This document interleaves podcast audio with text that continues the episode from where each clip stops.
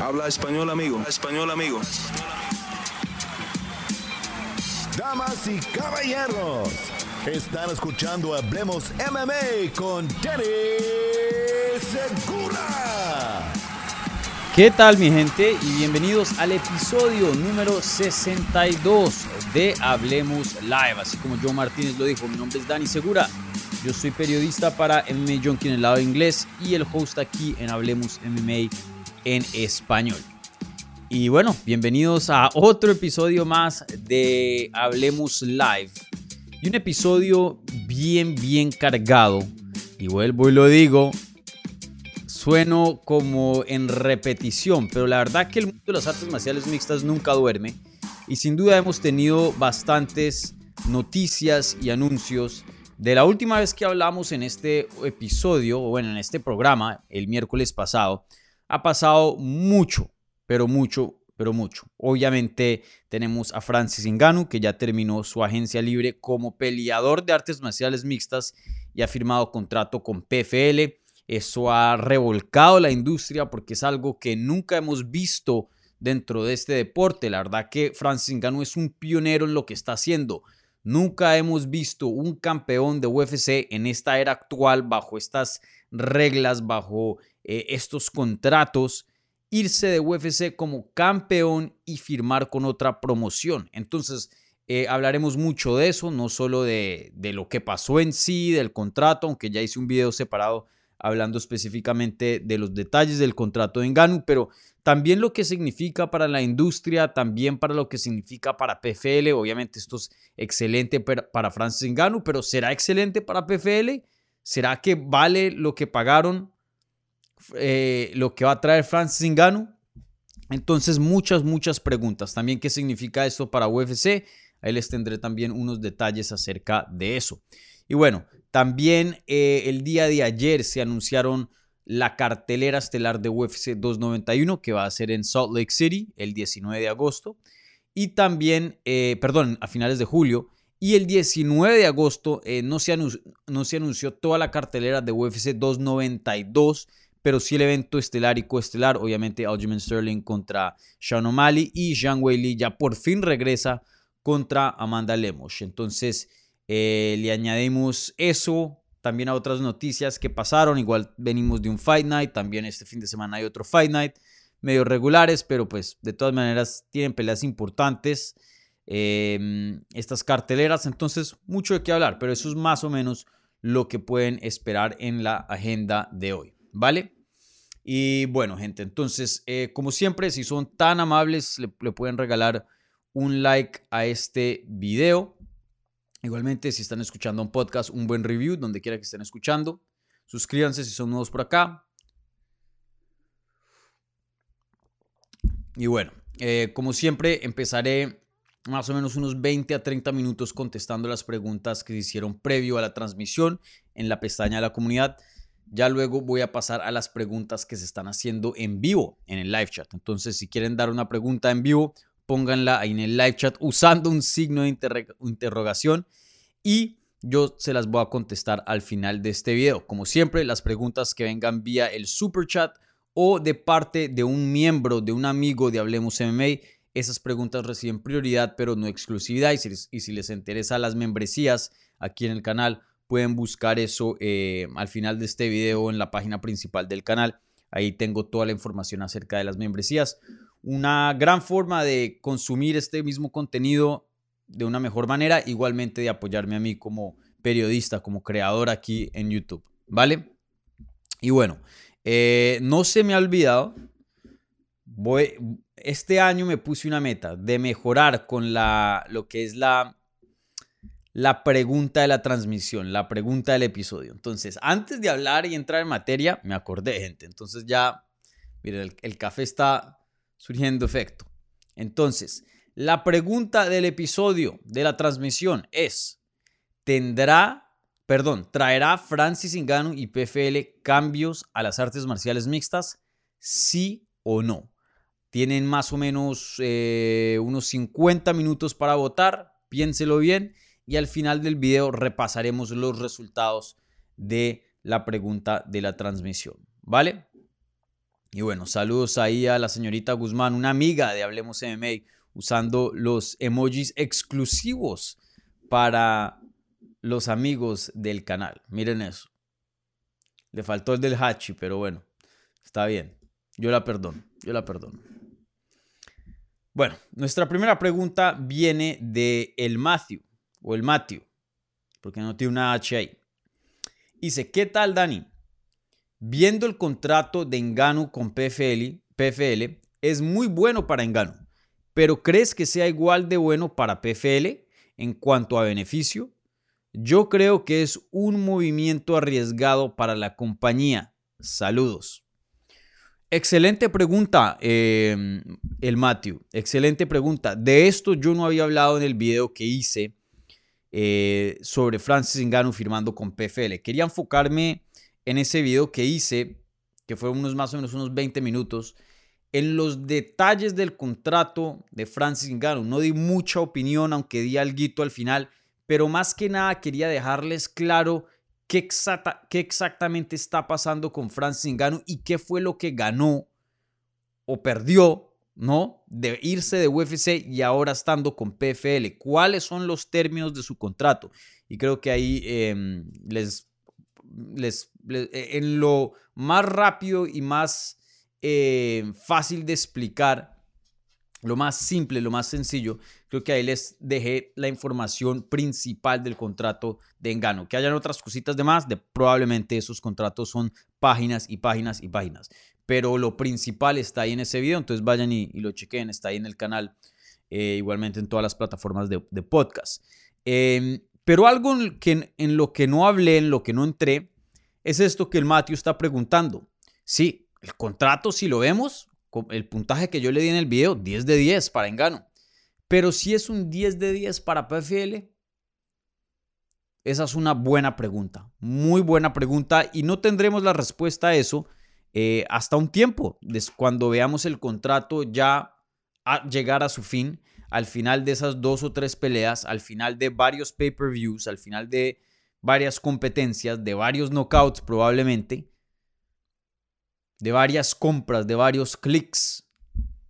Ahí ya veremos si esto fue de beneficio para PFL o no. Antes de eso no tendremos la respuesta. Pero yo sí creo que em, es una muy buena pregunta porque no sé, no sé si vayan a recobrar todo lo que han invertido en Francis Ngannou, ¿no? Eh, le están pagando mucho el contrato es relativamente corto, entonces tienen un corto tiempo para trabajar con él, dos o tres peleas no más. Y, y veremos qué tanto brilla el poder de Francis Ngannou fuera de UFC, algo que había mencionado en el video, también lo mencioné en el episodio del lunes de Spinning Backlick, un show que hacemos en MMA Junkie, es que la gente subestima el poder de UFC y lo que trae UFC a la mesa. Ahora, esto no es para decir que eh, o apagar o, hacer de menos eh, los problemas que tiene UFC en cuanto al pago a sus peleadores, porque eso sí es legítimo y sí sabemos que el porcentaje que le dan a los peleadores no es un porcentaje justo comparado a otros deportes, pero en cuanto a lo que dividen eh, en ganancias, pero también porque eso sea una realidad, no se le puede quitar mérito a UFC en otras áreas que tienen mucho mérito. Invierten más en el deporte que lo hace el boxeo, eh, contribuyen a los peleadores en otras áreas fuera de lo monetario, es decir, en muchas áreas, pero específicamente hablando de, de la plataforma, UFC tiene una plataforma brutal. Y eso es algo que la gente no se da cuenta. Y los peleadores mismos que sí, de pronto eh, no son los mejores pagados y no estoy diciendo que no se quejen y que no, no busquen por más, ¿no? Cada quien ah, verá cómo, cómo vive su vida y obviamente yo no me meto en eso. Pero también dense cuenta que UFC les está, les está promocionando su marca a millones y a millones y a millones de personas. Y si ustedes son inteligentes, y se lo digo a los peleadores, pueden usar eso a su ventaja para crear plataformas para ustedes tener Em, patrocinios fuera de la jaula, porque obviamente en la jaula no se puede, para crear oportunidades de televisión, de cine, etcétera, de mercadeo, mejor dicho. Eh, los likes hoy día, los follows, todo eso, a veces mucha gente en, el medio eh, mío dice, ah, yo no puedo comer em, experiencia o yo no puedo comer vistas, eh, likes y eso cuando, cuando youtubers o, influencers están en, en, las redes, ¿no? Necesitan hacer el dinero. Pero no estoy diciendo que los likes significan el dinero. Hay mucha gente que tiene muchos likes y un seguimiento grande y no gana nada y viceversa. Hay gente que es desconocida y, y gana mucho. Pero si hay una manera de transferir eso. Si, si uno sabe cómo, cómo manejar las cosas y hace buenas decisiones, hay maneras de, de generar dinero a través de eso. Entonces, para el punto original, eh, sí, Ngannou es una máquina, sí, Ngannou todo el mundo lo quiere ver, sí, Ngannou es un peleador muy popular, pero bajo las condiciones y la infraestructura que UFC han construido, que es una plataforma brutal con millones y millones de seguidores a través del mundo, a través de muchas diferentes cuentas eh, en redes sociales, no solo en diferentes plataformas, pero en diferentes lenguajes, países, etc. Eso es algo que PFL no tiene. Entonces, ¿qué tanto van a maximizar el potencial de Francis Ngannou? Sin duda, eso sí, ya mismo se los aclaro, eh, para maximizar el potencial de Francis Ngannou mediático o para cualquier peleador, tiene que ser dentro de UFC. UFC tiene la mejor infraestructura para promocionar una pelea. Ahora, que UFC, eh, que PFL puede hacer un buen trabajo y si juegan las cartas bien, si invierten donde tiene que ser, si tocan los mercados que tienen que tocar, que pueden utilizar a Francis para generar mucho eh, interés y eso que traslade a ventas por evento, a pagos por evento, Claro que sí, pero veremos qué tan eficaz son haciendo eso y si llegan a recuperar la plata y hacer de más em, fuera de lo que ya le están pagando en gano, ¿no? Entonces, muy, muy interesante. La verdad, yo no les tengo una respuesta. Em, lo que sí voy a decir es esto. Si hay un tiempo para meter todos los chips a la mesa y decir, nos vamos con esta mano, a ver si funciona o no, es este momento porque rara vez vas a ver un campeón y el de peso pesado, que es el campeón más envidiado del mundo y el, el que, el que más tiene eh, fama y, y, glamour y todo eso. Rara vez vas a tener este tipo de oportunidad de poder firmar un agente libre que, que puedes decir con derecho y tener un argumento fuerte que tienes el mejor peso pesado del mundo, como se diría en inglés, the baddest man on the planet, el hombre más malo del mundo. Porque a Francis Ngannou, déjenme les recuerdo, nunca le quitaron el cinturón. Se fue como campeón. Rara vez, casi que imposible, vas a tener esa oportunidad. Porque no se da, no se da. Entonces, si hay un tiempo de alguna promoción, poner todos los chips a la mesa y tirar los dados y jugársela, es hoy, es ahora mismo es esta oportunidad. Y PFL claramente viendo los detalles del contrato de Francis Ngannou lo está haciendo.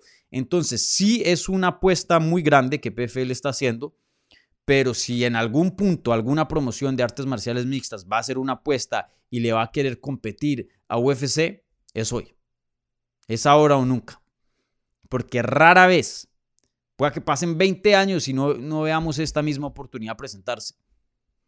Entonces, eh, sí estoy consciente del riesgo que PFL está tomando, pero me parece un riesgo muy calculado y un riesgo que vale la pena. Vuelvo y lo digo, rara vez vas a tener esta oportunidad de poder firmar el campeón de peso pesado de UFC. Y sí, yo sé que John Jones tiene un cinturón por ahí, pero vuelvo y lo digo, a Inganu nunca le quitaron el cinturón. Inganu se fue siendo el rey de la categoría más pesada de UFC. Entonces, veremos, veremos. Pero excelente pregunta. Eh, sin duda es un movimiento, como mencionas tú, el Matthew, muy arriesgado de PFL.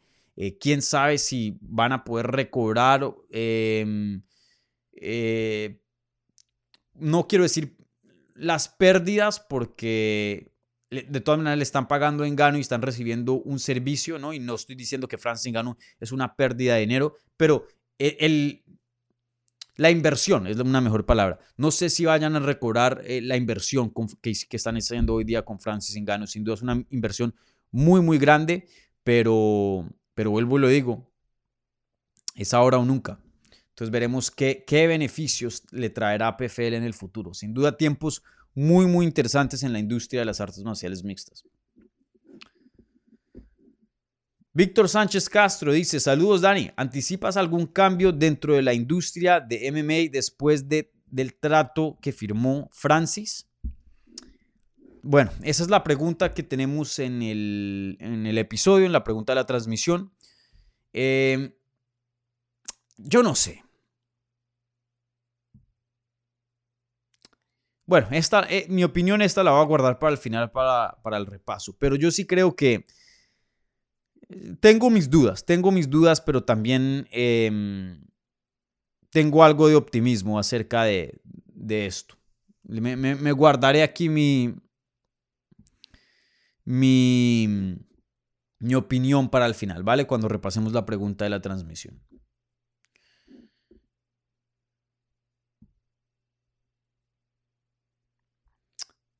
Bueno, esta siguiente pregunta viene de Axel Medina. Y dice, hola Dani, ¿qué cartelera tan más buena la de UFC 291? Esa revancha entre Poirier y Gagey tenía que pasar. Y el debut de Alex Pereira en semipesado. Este mes, ese mes de julio, perdón, se ve excelente. Saludos desde Tepic, Nayarit. Eh, bueno, em, ayer, y algo muy interesante, ¿no? Y aquí es cuando ustedes, de pronto no sé si los fanáticos se dan cuenta de esto, no, no es que les esté diciendo que no saben, ignorantes o lo que sea, pero pues uno trabajando en medios, uno está más, em, un poco más consciente y, más expuesto a, a, cómo funciona la industria. Ese anuncio de Dana White no fue coincidencia. Muy chistoso que Francis Ngannou haya destruido lo que es el ciclo de noticias dentro del mundo del deporte de combates, tanto que The New York Times estaba escribiendo acerca de Francis Ngannou y bueno, obviamente todas las páginas de artes marciales mixtas. Fue una noticia gigante. Entonces, obviamente UFC tenía que combatir. Y, y, estos negocios, no estoy diciendo que es malo, sino que así funcionan los negocios y así funciona la industria.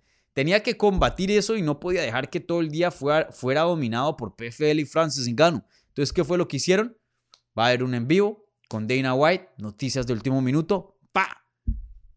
Y salen con las noticias más grandes que pueden generar en ese momento. Y si hay un, un trato, un deal que está por terminar, pero no lo tienen terminado, seguro que lo agilizan para poder sacar eso a la luz lo más rápido posible y, y ahogar apagar un poco la llama que había encendido PFL y Francis Ngannou. Y claramente funciona, porque ahora mismo, yo que tengo una hora en este programa, estoy hablando de UFC y no estoy tardándome todo el episodio hablando sobre PFL y Francis Ngannou. Obviamente, pues este es un programa eh, por ahora, ¿no? No tan popular, ¿no? No, no tiene miles y miles de, de, de de viewers ahí viendo en vivo. Pero otros programas que sí, que son obviamente mil veces más grandes que este, em, tendrán ahora que dividir su tiempo en cubrir lo que se anunció dentro de UFC, pues porque es noticias y, y se debería cubrir. Pero ahí es donde vean muy bien las tácticas de promotor, en este caso de Dana White y UFC. Em, vuelvo y le digo, así es. Algunos la, la, pueden percibir como sucia o esto, lo otro, pero así es el negocio. Si yo también fuera promotor, yo intentaría también, eh, especialmente si soy la fuerza dominante dentro de la industria, intentaría también tener ahí un poquito de, control y un poquito de, noticias en el día, ¿no? Para no dejar que solo una promoción domine. Entonces, bueno, en fin, em, sale lo de Francis Ngannou el martes por la mañana y luego Horas después, ya por la tarde, UFC saca sus anuncios también para crear, em, para crear sus propias eh, noticias y publicidad. ¿Y qué anuncios tan grandes? Anunciaron toda la cartelera estelar de UFC 291, eh, un pay-per-view que se dará a cabo el 29 de julio en Salt Lake City, y anunciaron el evento coestelar y estelar de UFC 292 que se va a dar a cabo el 19 de agosto en Boston. Entonces, déjenme y les leo la cartelera estelar de UFC 291, una cartelera pero espectacular. Dustin Poirier contra Justin Gagey 2, la revancha. Y lo interesante acá es que Dana White dijo, con Jorge Masvidal retirado, el cinturón de BMF regresa y estos dos van a pelear por el cinturón de BMF, o sea, The Baddest Motherfucker, ¿no? Muy interesante, no sé cuál sería la opinión de Jorge eh, acerca de eso, si le parece bien o no. Recuerden, entrena con Dustin Poirier, Poirier es su amigo, entonces pueda que Poirier le haya pedido la bendición. O no sé si ni siquiera Gage y Poirier sepan de esto, porque fue, estoy seguro que muy de último minuto, pero va a haber un cinturón en línea.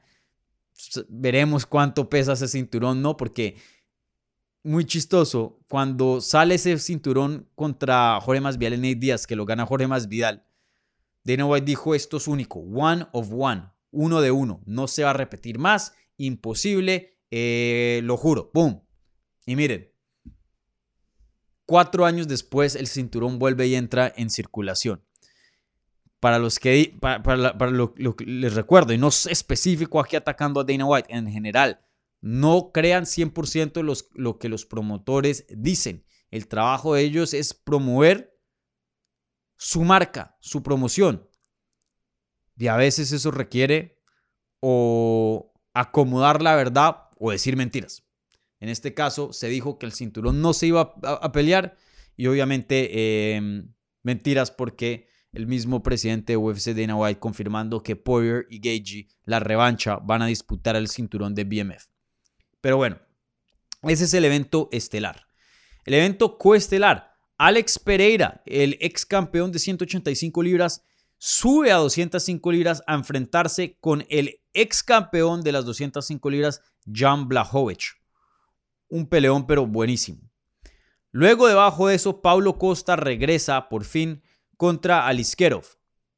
Ahora, aquí hago un paréntesis. Eh, Shaq, que trabaja para CBS Sports, contactó a Ray Longo, el coach de Aljamain Sterling, y le preguntó acerca de esta pelea que supuestamente se había pactado contra Sean O'Malley para el 19 de agosto. Eh, y Ray Longo dijo que a Aljamain Sterling no le habían comentado nada, que apenas está desayunando de que va a pelear contra Sean O'Malley el 19 de agosto en Boston. Entonces, les recuerdo, cuando dice Dana White, nosotros en MMA Junkie por lo menos hemos tomado la precaución de reportar. Dana White anuncia, Dana White dice. Intentamos obviamente confirmar lo más que podemos independientemente estas peleas. Pero lo digo para que, vuelvo y lo digo, para que no tomen esto como Biblia. Muchas veces le ha pasado a Pablo Costa que le anuncian peleas como le anunciaron la de Robert Whittaker y nunca se dio porque nunca firmó el contrato, pero aún así le anunciaron y la, anunciaron como oficial. Entonces, ¿será que esto está pasando lo mismo con Pablo Costa? No se sabe, pero tengan eso en mente porque pasó en la siguiente cartelera que vamos a hablar de UFC 292 con Sterling y Sean O'Malley. Probablemente esa pelea sí se dé, pero no hay nada pactado. Eh, Sterling no ha firmado nada y ya la han anunciado como oficial. Solo para que tengan eso en mente. Pero bueno, supuestamente Pablo Costa regresa contra Aliskerov eh, en esa cartelera de, de Salt Lake City el 29 de julio en UFC 291. Y luego justo abajo de eso, otras dos peleas muy buenas. Tony Ferguson contra Bobby Green. Me encanta esta pelea. Me encanta el matchmaking. Em, me parece fenomenal. Este es el tipo de peleas que Bobby Green debería estar haciendo y este es el tipo de peleas que Tony Ferguson debería estar haciendo. Peleas entre veteranos, peleas entre estilos interesantes, peleas entre nombres interesantes y peleas con peleadores que están cerca a la experiencia y cerca a la edad. Tony Ferguson a estas alturas del partido no tiene nada que ver peleando con un jovencito hambriento, en ascenso, en su prime físico. No tiene nada que ver con eso. Y por mucho tiempo esas, esas eran las únicas peleas que le daban contra los top, contra los élite. Desafortunadamente Tony Ferguson ahora mismo no es élite. Que de pronto tenga algo para poder seguir peleando y dar peleas interesantes, sí. Pero contra el élite no. Y esto claramente lo están haciendo. Bobby Green ni siquiera está en los rankings. Entonces una pelea interesante y buena de ver y competitiva. Al final del día eso es lo que yo quiero ver. Peleas competitivas.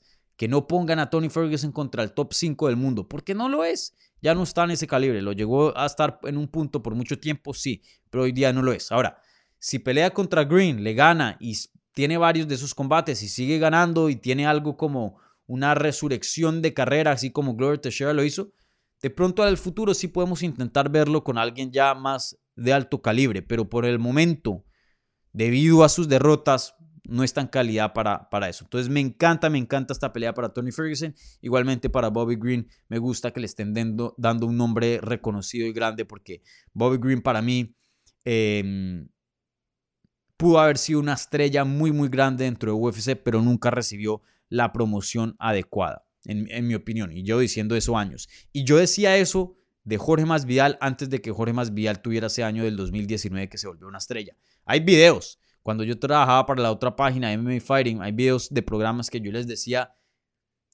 ¿por qué Jorge Masvidal no es una estrella gigante? Es el peleador probablemente más exitoso que ha salido de Miami. Literalmente es la versión de Nate Díaz, pero versión hispana de Miami, 305. ¿Por qué no le hacen un mercadeo grande y, y revientan a ese, a, ese peleador. Lo hicieron ya muy tarde, pero al final del día lo hicieron. Con Green pienso que tenían una oportunidad para hacer eso por muchos años y no la tomaron, pero bueno. Ya yo sé, aquí ya hablando de, otro topic, perdón por, por, distraerme. Y para terminar, eh, la, pelea que va a abrir esa cartelera, una pelea de 170 libras entre Michael Chiesa y Kevin Holland. Otra pelea que me fascina, eh, una pelea grande, Holland, después de haber terminado a Santiago Poncinibio, se merece alguien ya en los rankings como Chiesa, que pues eh, viene de un buen momento en su carrera. Eh, igualmente necesita eh, de un nombre grande, que lo es Kevin Holland, entonces me encanta esa pelea. Pero si esta cartelera de UFC 291, un buen pay-per-view, no el mejor, creo que UFC 285 estuvo mejor, pero sin duda muy bueno, muy bueno. Em, si tuviera que darle un puntaje, un, 9 de 10 o un 8.9, algo así, pero muy, muy bueno. Muy buena calidad ese, em, ese, esa cartelera estelar de UFC 291. Bueno, em,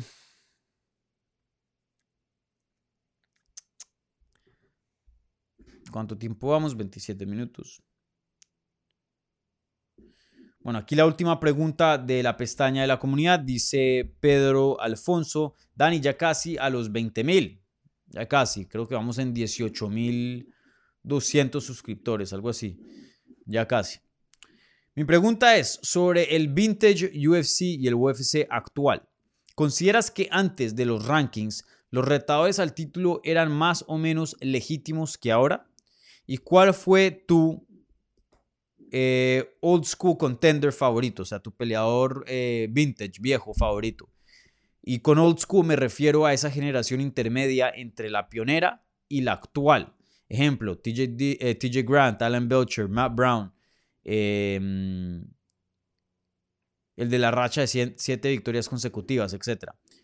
Bueno, em, sí, antes Obviamente, em, los deportes de combate no hay una regla como lo hay en fútbol, que ganas tres puntos, así seas el Elche o así seas el Real Madrid. Si ganas los tres puntos, los mismos tres puntos que le dan al Real, se los dan al Elche y punto. Aquí no, si tú tienes un nombre, si eres popular y tienes eh, cierta afinación con la fanaticada o, vienes de un país que donde te apoyan mucho, tienes hartos seguidores si le ganas a X y otro peleador que es aburrido, que no hace entrevistas, que no sabe el inglés, que pues obviamente habla del mercado más grande, que es el mercado de los Estados Unidos, eh, europeo también, y le gana a esa misma persona, obviamente no son, los puntos no son iguales.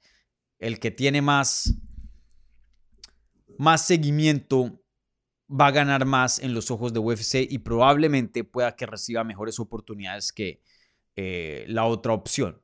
Ahora, eso siempre ha existido, para serles honestos, siempre ha existido, pero en un tiempo más lejano, un tiempo donde yo era más joven, em, sí, UFC se basaba más por mérito.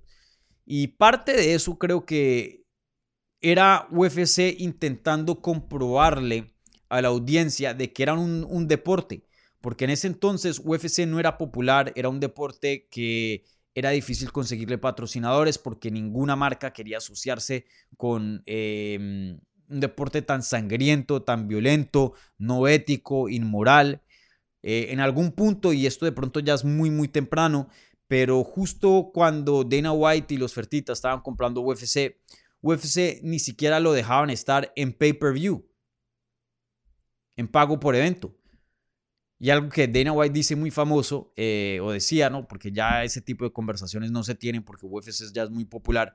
Pero yo me acuerdo que hace muchos años eh, Dana White decía, vos podías comprar pornografía por pay-per-view, pero no UFC. O sea, a ese punto UFC llegó a ser visto, tan asqueroso, tan feo. Y, bueno, eh, obviamente eso ha cambiado mucho. Y, en el transcurso de eso, UFC intentó similar un deporte lo más posible para mostrarle a la audiencia, miren, estos son, no son gente em, salvaje, loca, no, estos son gente eh, profesionales, muchos fueron a la universidad, eh, gente inteligente, gente que son buenos ciudadanos, gente que son deportistas de verdad, miren qué tan duro y qué tan profesional entrenan y la nutrición y esto, lo otro, y miren el respeto entre estos dos contrincantes y, y, y sí le bajaban mucho a la mala sangre y todo eso. Y cuando llegaba la hora de dar peleas de título, miren, este se merece una pelea de título, miren qué tan duro ha trabajado para llegar a este momento. Y vendían las historias así, en los press conference, todo el mundo con su corbata, bien vestido eh, y claro, y hablaban más profesional. Hoy día eso ha bajado un poco más porque ya no es necesario, ¿no? Pero sí, antes eh, UFC basaba sus decisiones mucho más por mérito de, de cómo lo hacen ahora, pero mucho de eso fue por, fue por necesidad, ¿no? Eh, hoy día no es necesario hacer eso. Simplemente es necesario hacer las peleas que los fans quieren ver. Y cuando digo los fans, hay un grupo muy grande, que yo me incluyo en ese grupo, igualmente todos los que están viendo acá, que son eh, los hardcore, los que no se pierden nada, los que siguen el deporte al pie de la letra, los que ven los Fight Nights. Em, y luego hay un grupo que es mayoritario y que es muy grande, que son los casuales.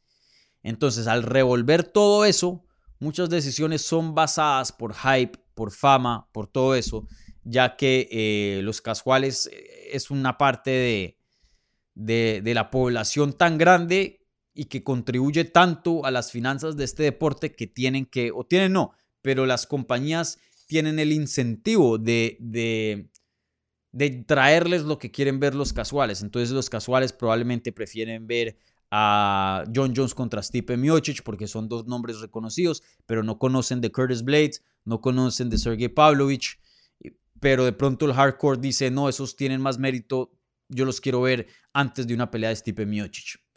Pero bueno, eh, bueno, yo no les tengo aquí que dar una clase de, cómo funciona este deporte hoy día, pero sí, eh, en unos, hace unos años atrás, una década o algo así, em, UFC se basaba más por mérito que por hype, pero pues eso obviamente ha cambiado con los tiempos y estoy seguro que si llego a estar siguiendo cubriendo este deporte en, unos 10 años también, la industria será muy distinta, ¿no? Se, acopla a los tiempos. Bueno, con eso termino las preguntas de la pestaña de la comunidad. Ahora voy a pasar a contestar las preguntas que se están haciendo en vivo. Y les recuerdo eh, las preguntas que vengan vía algún amigo aquí del programa de Hablemos MMA.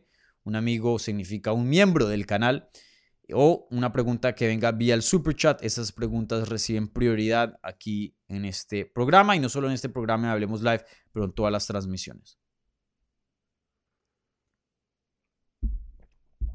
Y como siempre, gente, si son tan amables y le pueden regalar un like a este video, un buen review en todas las plataformas de podcast.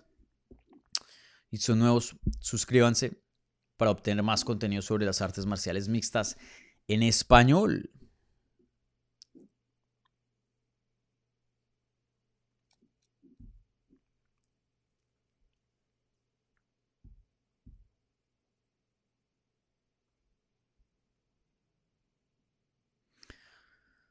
Em, a ver, ¿qué por acá?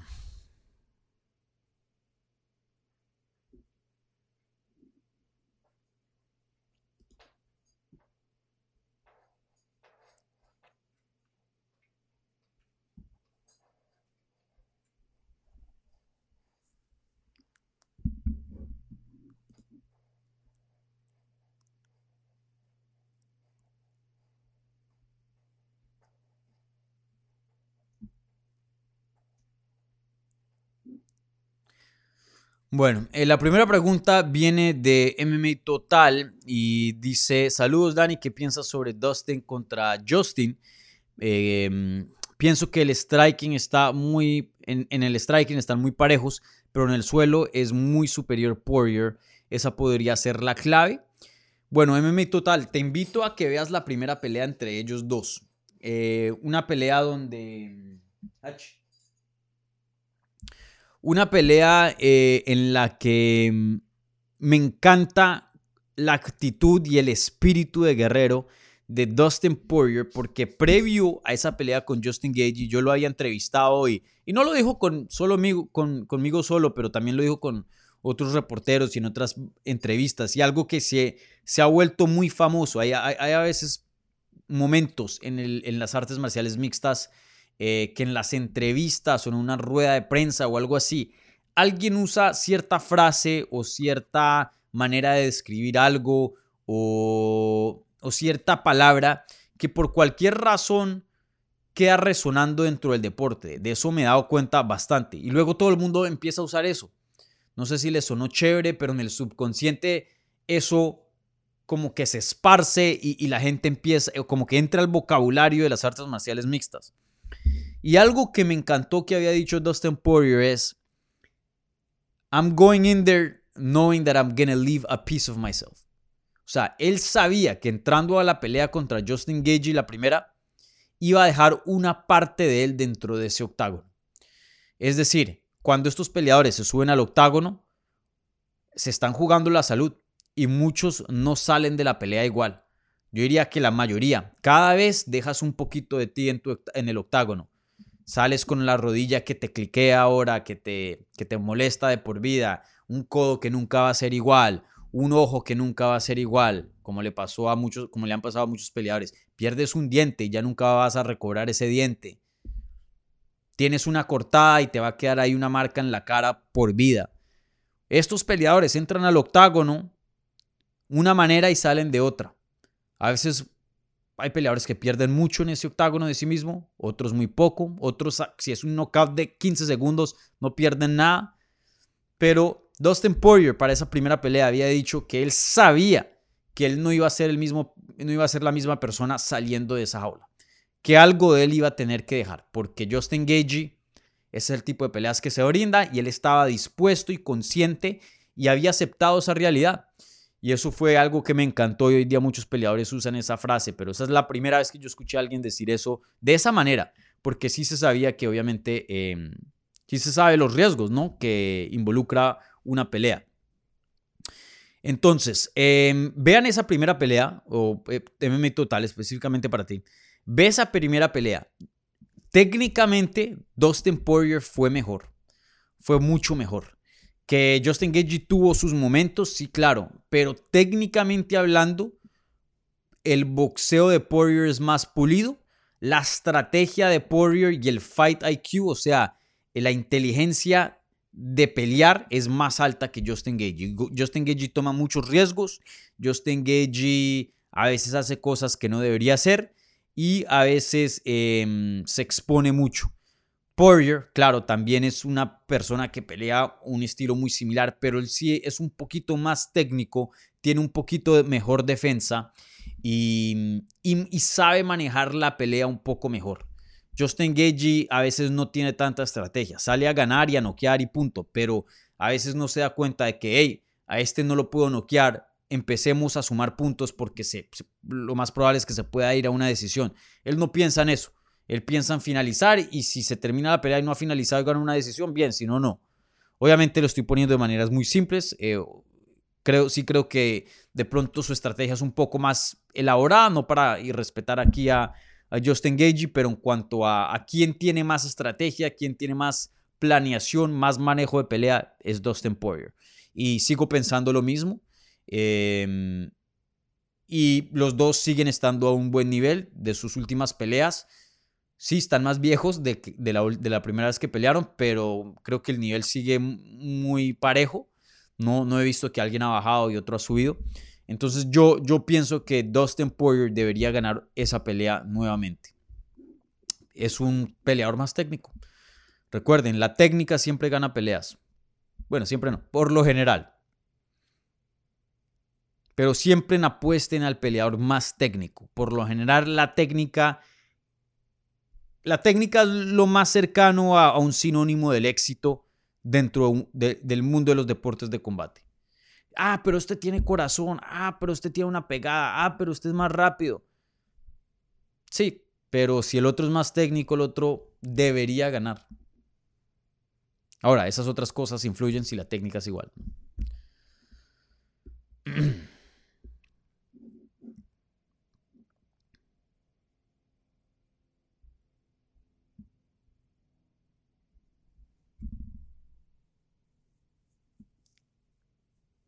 Aquí Francisco Vega preguntándome de Shimaev contra Engano. No sé si es un chiste o qué.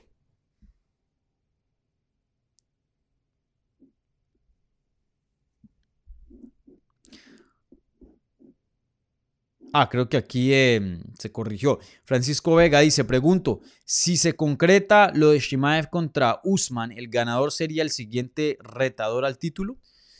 Eh, no, no, no, no, no. El siguiente ya quedó pactado, supuestamente, ya quedó dicho, es Belal Mohamed. Y ahora sí yo no veo cómo se lo saltan. Después de haberle ganado a, Duriño, no veo cómo se lo saltan. Si, si se lo saltan, ahí sí sería el descaro más grande que yo he visto en mi carrera periodística.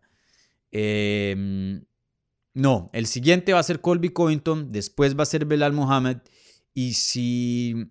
Y esa pelea ni siquiera está pactada. Entonces, de aquí que la pacten, de que peleen, luego de que Colby pelee, de que Belal pelee, creo que el ganador de esta pelea va a tener que hacer una pelea de más. Eh, a menos que se quiera sentar un año sin ganar dinero, que no lo creo.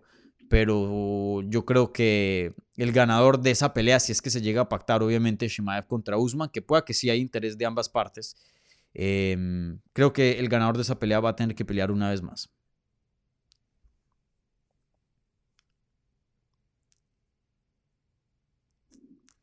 Luis Rafael Giuseppe Arraguren pregunta: Saludos, hermano, desde Venezuela. ¿Qué tal, chamo? ¿Cuál crees que sea el oponente a conveniencia a Francis Ngannou a nivel de boxeo? Ya que los que están en el top 4 son puras bestias con mucha, con mucha carrera boxístico. Eh, bueno, eh, esto es muy interesante. Estuve viendo una entrevista que Inganu hizo con Dazón, no he visto la que hizo con Ariel. Y basado en eso le habían preguntado acerca de boxeo y dijo que todavía tiene planes para boxear, que ya habló con Deontay Wilder y de hecho tuvieron conversaciones relativamente avanzadas, pero a Deontay Wilder se le presentó la opción que de pronto se dé una pelea con Anthony Joshua, entonces por eso esas conversaciones como que se congelaron, ya que una pelea con Anthony Joshua pues le, le traería más beneficio a Wilder.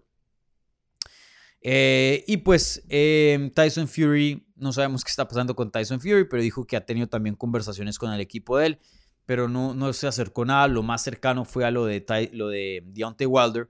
Y también le interesaría a Anthony Joshua, básicamente diciendo lo que ya sabíamos. Le interesan esos tres nombres que son los más grandes hoy día en el peso pesado de boxeo. Pero algo interesante que también dijo esa entrevista es que él está buscando un tune-up fight una pelea de regreso, una pelea de...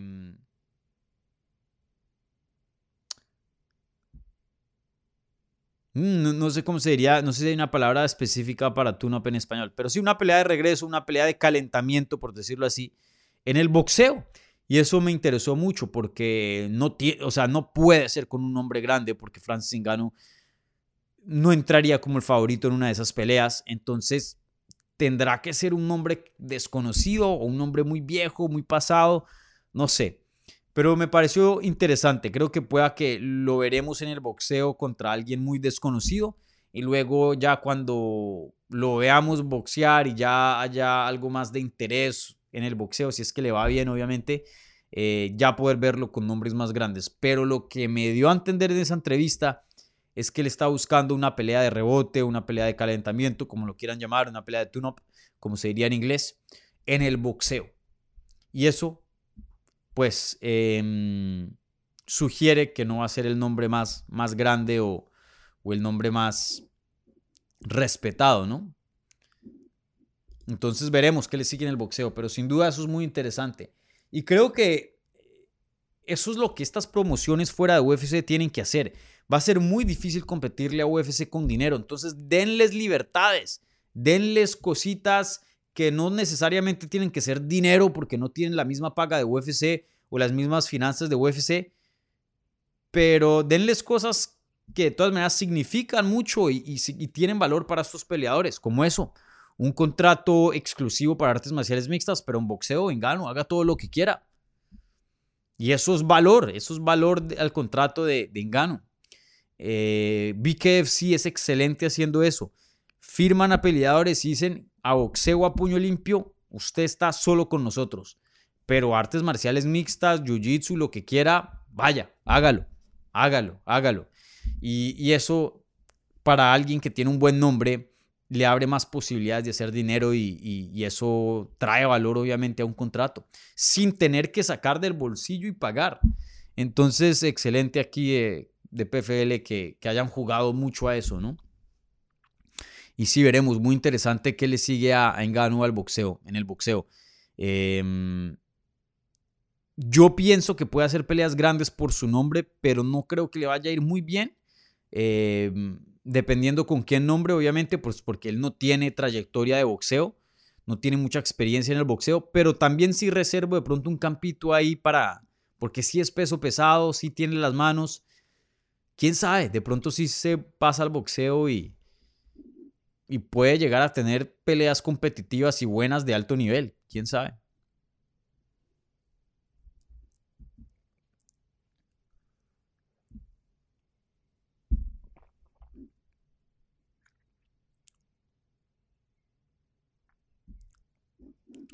Pepe dice, en PFL no va a tener ningún rival de calidad, no hay emoción por las peleas. La pelea del siglo em, hubiera sido Engano contra John. Sí, claro. Eh, no va a haber ninguna pelea que vaya a empatar el hype de Francis Engano contra John Jones. PFL nunca va a poder empatar eso. Pero así como PFL no lo puede empatar, UFC tampoco lo puede empatar. Sí, yo vería una pelea entre John Jones y Stipe Miocic, claro que sí, yo pago por eso. Pero les soy honesto, no se le acerca lo que hubiera sido una pelea entre John Jones y Francis Ngannou.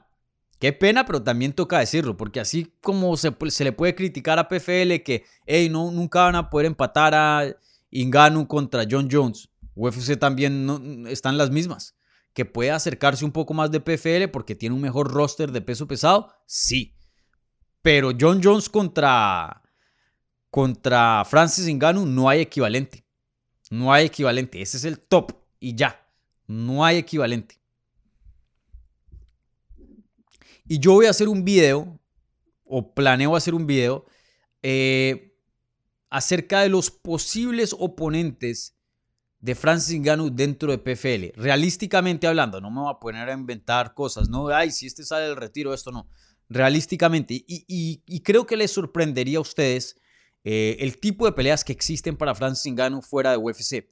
No estoy diciendo que son las mejores, pero son peleas interesantes, peleas que fácilmente se hubieran podido hacer de UFC, o sea, son calidad de UFC y fácilmente hubieran encabezado un pay-per-view de UFC sin ningún problema y hecho bien. O sea, que vende bien, no un millón, pero que vendería bien. O sea, números respetables. Creo que ustedes em, caerían en, sorpresa. Esa, ese pensar de que no hay ningún rival para Engano fuera de UFC, no estoy 100% de acuerdo. Que en UFC de pronto haya mejores opciones, sí, pero ah, también las existen fuera de, UFC y, y, se los voy a presentar en un video para que, para que vean.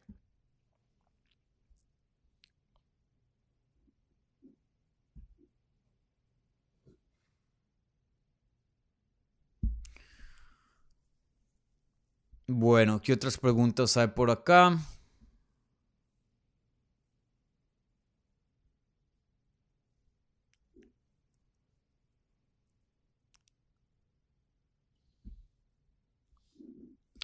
Roberto Rivera Dice, Dani, ¿crees que a Shimaev la UFC lo haya castigado por un año por no dar el peso? Mucho tiempo sin pelear y no se sabe a quién creerle. Eso está muy raro, eh, eso está muy raro porque yo no lo veo lesionado, por lo menos de lo que postea en Instagram. No sé, eso está muy extraño. Em, no sé, no sé qué está pasando con Shimaev y, UFC, pero sí, la última vez que peleó fue en agosto contra, bueno, estaba supuesto a pelear contra Nate Díaz, termina peleando contra Kevin Holland. Esa es la cartelera donde falla el peso, creo que por 8 libras, algo loquísimo. Estoy seguro que a UFC le cayó eso terrible. Em, y fue una patada fatal para ellos porque les cambió la cartelera completamente, faltando 24 horas al evento. Pero pero no sé, no sé, eso está muy interesante, eso está muy interesante. Si tengo el chance de preguntarle en algún día si, va a ocurrir un evento de UFC y está ahí presente, le, haría esa pregunta porque alguien que, que creó su marca y creó su fama basado a que yo peleo todos los fines de semana y peleo tres veces en un mes, cuando sea, con quien sea, en cualquier categoría. Y hoy día ya nos acercamos al año y nada que pelea y estando en su prime. Muy, muy interesante eso.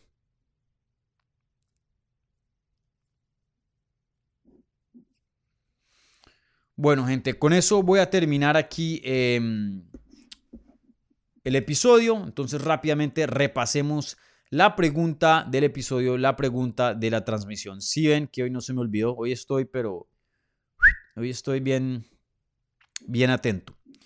Entonces, la pregunta de la transmisión del episodio era, ¿traerá Francis Ngannou y PFL cambios a las artes marciales mixtas? ¿Sí o no?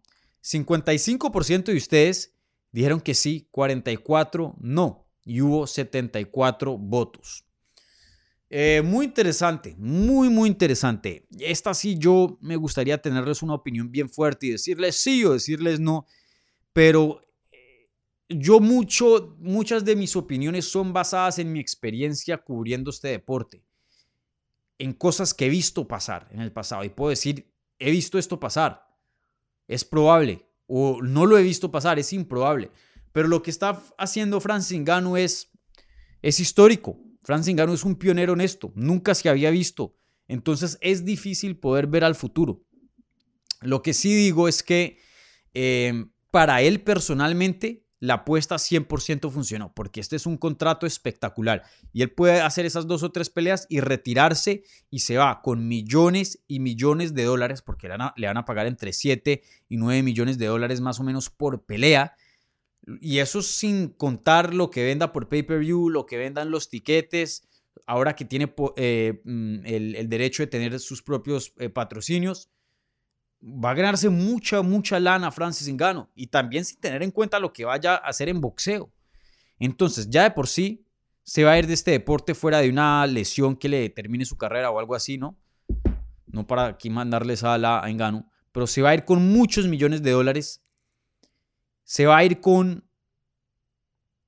un legado muy distinto, porque ya, ya no es tanto lo deportivo, pero ya es como, no, no lo quiero comparar tanto como Muhammad Ali, porque obviamente lo que, lo que él hizo trascendió a la política, ¿no? Em, pero sí él está haciendo algo más allá de lo deportivo, ya estamos hablando de, cosas de la industria, eh, cambios que puedan venir a, la industria para bien en cuanto a los peleadores.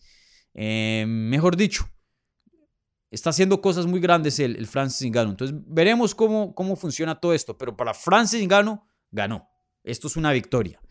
Eh, para la industria como tal, para PFL como tal, ya les hablé de PFL, no estoy tan seguro, pero para la industria como tal, o sea, ya Ingano ganó, PFL, no sé, industria mirando aún más todo como, como de, una, de un lente macro. Em, no sé, gente, no, tengo ni idea. Eh, lo que sí sé es que le, trae una opción a los campeones de UFC Va a ser muy difícil que terminen sus contratos, pero por lo menos ya saben que es posible y que afuera de las artes marciales mixtas hay opciones lucrativas fuera de UFC. Em, y también redefine lo que es un contrato o lo que tenemos percibido de un contrato de artes marciales mixtas, porque este contrato de Francis Ngannou es muy similar a un contrato de boxeo. De hecho, se parece más a un contrato de boxeo que un contrato de artes marciales mixtas. Y muchas veces eh, nos poníamos, o gente o promotores se ponían, no, pero boxeo es una cosa y artes marciales mixtas es otra cosa. Por eso el contrato es distinto y por eso ellos tienen ciertos beneficios y nosotros no. Es otra cosa completamente distinta. No. Es, casi lo mismo. Y Francis Ngannou está comprobando que sí, que que si tienes palanca, que si tienes decir, puedes cambiar ciertas cosas, como lo hizo y hoy día tiene un contrato fenomenal. Entonces, eh, por lo menos por ahí, sí, sí va a hacer cambios en la industria, de percepción, de, definir, de redefinir lo que es posible y lo que no es posible. Francis Ngannou sí está haciendo cambios en esa área, pero que hayan cambios gigantes en que el, poder mayoritario de UFC se transfiera y que PFL se vuelva un monstruo y ya veamos una, un balance o, una industria más balanceada, no estoy tan seguro de eso. UFC sigue siendo UFC. Y sí, PFL tiene a Francis Ngannou, pero solo tiene a Francis Ngannou. UFC tiene a, a, muchos otros cracks en muchas otras categorías. Entonces, el poder mayoritario, por más de que Francis Ngannou se haya ido, sí, le quitó algo a UFC, pero un porcentaje muy mínimo. UFC sigue siendo UFC, sigue siendo la mejor compañía de este deporte, con el mejor talento, así toca decirlo. Y respeto a PFL, respeto a Velator, porque cuando digo este tipo de comentarios me llegan mensajes de ciertas personas de, de esas promociones que los respeto mucho, pero me toca decir la verdad, mi, mi, mi, deber y, mi, y mi, Sí, mi, deber está con el público, con, con, decir la verdad, ser honestos con mi análisis, no, no con caer bien con promotores y eso. Entonces, en fin, eh, sí, UFC sigue siendo UFC. Francis Ngannou solo no va a cambiar eso, pero pueda que empiece un cambio a futuro, no, no, no sé. En cuanto a otros peleadores, no lo sé. Eso está por verse, pero sin duda muy, muy interesante. Bueno, gente, ahora voy a terminar eh, transmisión, un par de anuncios eh, antes de cerrar. Primero que todo, el primer anuncio, si le pueden regalar un like a este video. Si son nuevos, si les gustó el programa, suscríbanse para obtener más contenido sobre las artes marciales mixtas en español. Si están escuchando esto en podcast, por favor, déjenme un buen review en la plataforma que estén escuchando.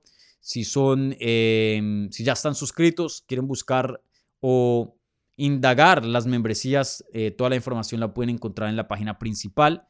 Eh, es una gran manera de apoyarme a mí, igualmente de tener una mejor experiencia consumiendo este contenido y ya más adelante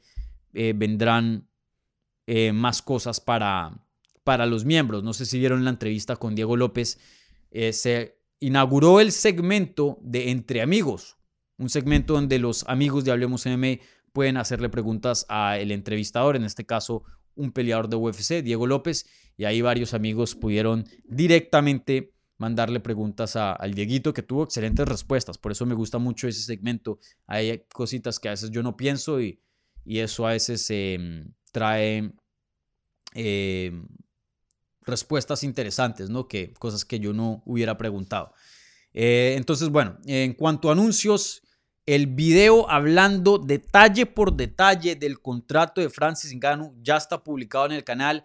Es muy importante que ustedes sepan exactamente en qué condiciones Francis Ngannou se encuentra hoy día para entender todo esto de la agencia libre, de la apuesta que Francis Ngannou hoy, hoy eh, hizo y, lo que significa para su futuro, porque en los siguientes meses veremos este contrato obviamente eh, tener efecto y, y, eso pueda que tenga efecto no en la industria o en PFL, o sea, todo eso está por verse. Entonces es muy importante que vayan y chequeen ese video y vean los detalles exactos de qué, en qué posición hoy día se encuentra Francis Ngannou ahora con PFL.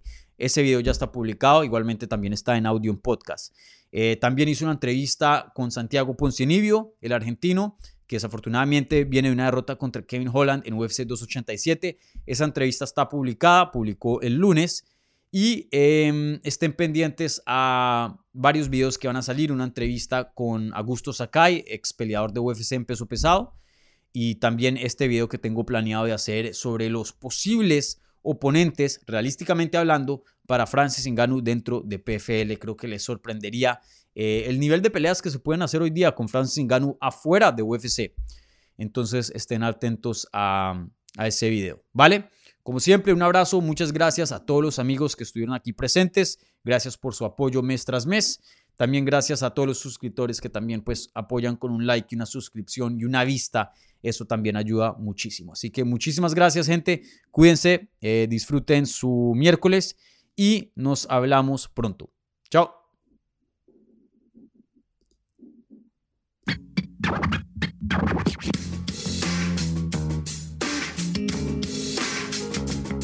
Gracias por escuchar Hablemos MMA.